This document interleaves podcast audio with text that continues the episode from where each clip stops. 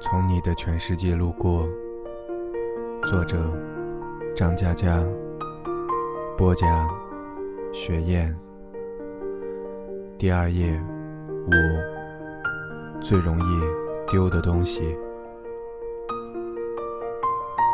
在季节的列车上，如果你要提前下车，请别推醒装睡的我，这样我可以沉睡到终点，假装不知道你已经离开。最容易丢的东西：手机、钱包。钥匙、伞，这四样你不来回掉个几轮，你的人生都不算完整。有次雨天打车打不着，千辛万苦拦到辆还有客人的，拼车走。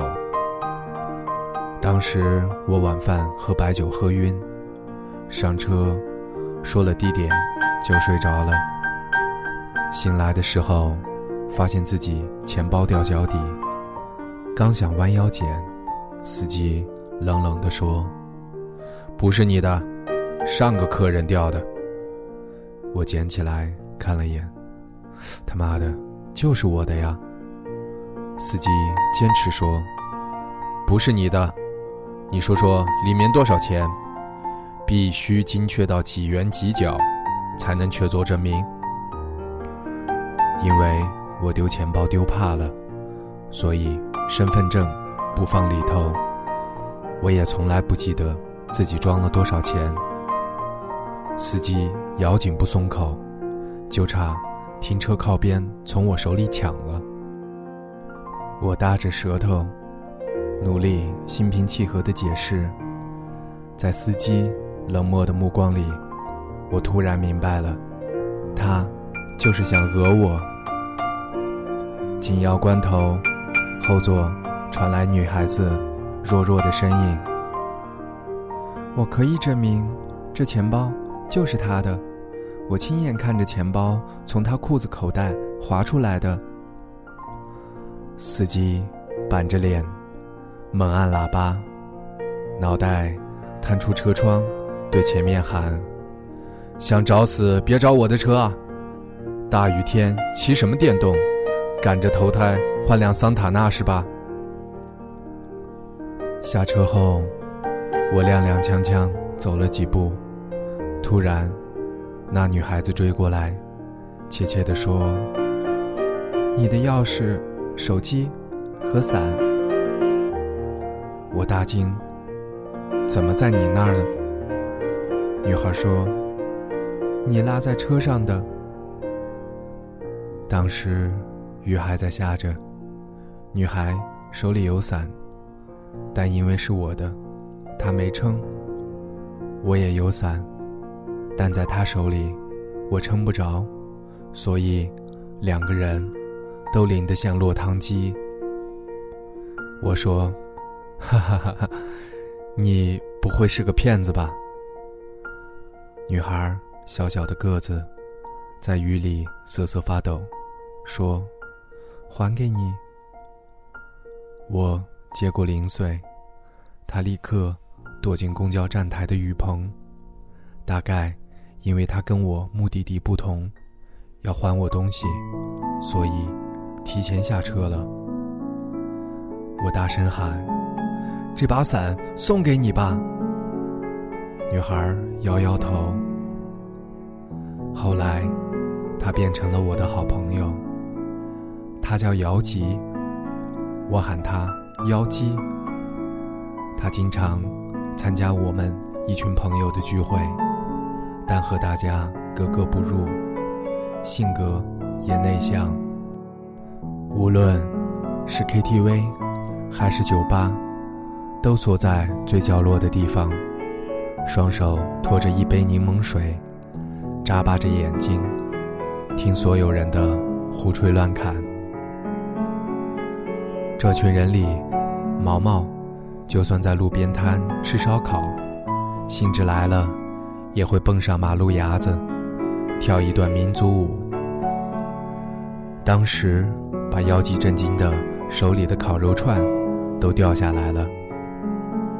这群人里，韩牛唱歌只会唱《爸爸的草鞋》，一进 KTV 就连点十遍，唱到痛哭流涕才安逸。有次他点了二十遍，第十九遍的时候，妖姬听到活活吐了。这群人里，胡言说话不经过大脑。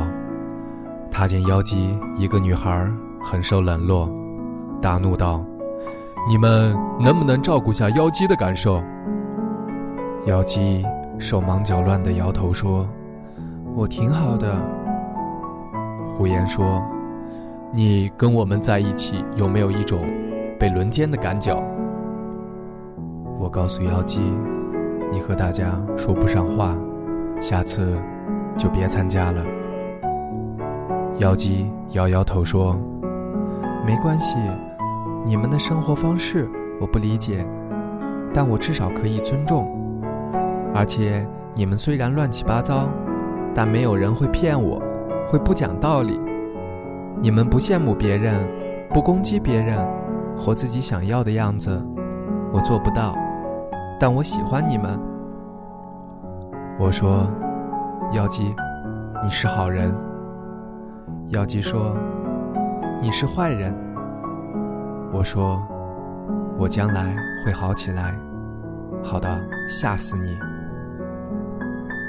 朋友们劝我：“你租个大点的房子吧，以后我们就去你家喝酒看电影，还省不少钱。”我说好，就租了个大点儿的房子，大家欢呼雀跃，一起帮我搬家。东西整理好以后，每个人塞个红包给我，说就当大家租的。妖姬满脸通红，说：“我上班还在试用期，只能贡献八百。”我眉开眼笑，当时。觉得自己突然有了存款，一群人扛了箱啤酒，还没等我把东西整理好，已经胡吃海喝起来。妖姬趁大家不注意，双手抱着一个水杯，偷偷摸摸到处乱窜。我狐疑地跟着他，问：“你干嘛？”妖姬说：“嘘，小声点儿。”你看我这个水杯，好不好看？斑点狗的呢？我说，一般好看吧。妖姬说，大家都乱用杯子喝酒，这个是我专用的，我要把它藏起来，这样别人就找不到，不能用我的了。下次来我就用这个，这是我专用的。他扬起脸，得意地说。我贡献了八百块呢，这屋子里也该有我专用的东西啦。说完，他又开始抱着水杯到处乱窜。大家喝多了，东倒西歪，趴在沙发上、地板上，一个一个昏睡过去。我去阳台继续喝着啤酒，看天上。有星空闪烁，想起一些事情，心里很难过。妖姬蹑手蹑脚地走近，说：“没关系，都会过去的。”我说：“你知道我在想什么？”妖姬说：“在想别人呗。”他指着我手里问：“这是别人寄给你的明信片吗？”我说，打算寄给别人的，但想想，还是算了。我说，妖姬，你会不会变成我女朋友？妖姬翻个白眼，跑掉了。我也喝多了，趴在窗台上睡着了。听见妖姬轻手轻脚地走近，给我披上毛毯。他说：“我走了，都快十二点了。我不想说话，就趴着装睡。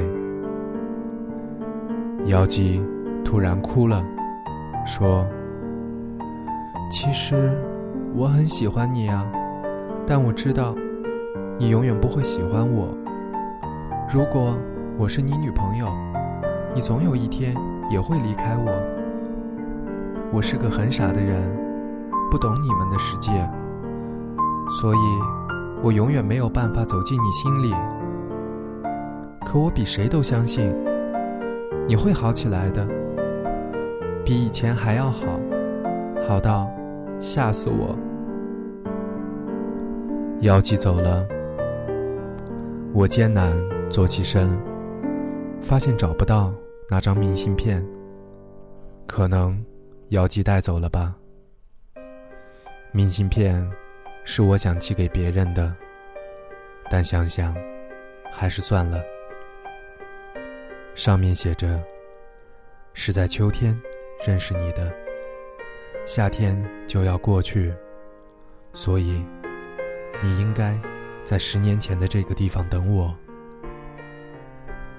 你是退潮带来的月光，你是时间卷走的书签，你是溪水托起的每一页明亮。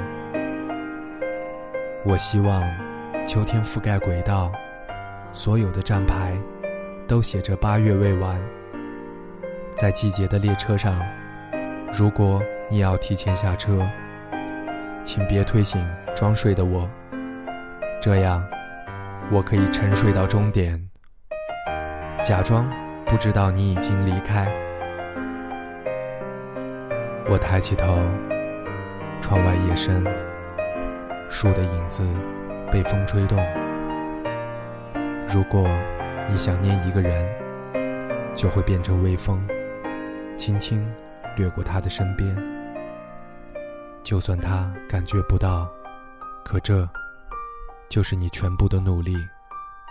人生就是这样子，每个人都变成各自想念的风。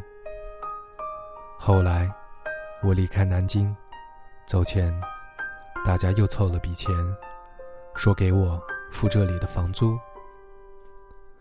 我说，没人住，为什么要租着？管春说，你出去多久，我们就给你把这房子留多久。你老是丢东西，我们不想让你把我们都丢了。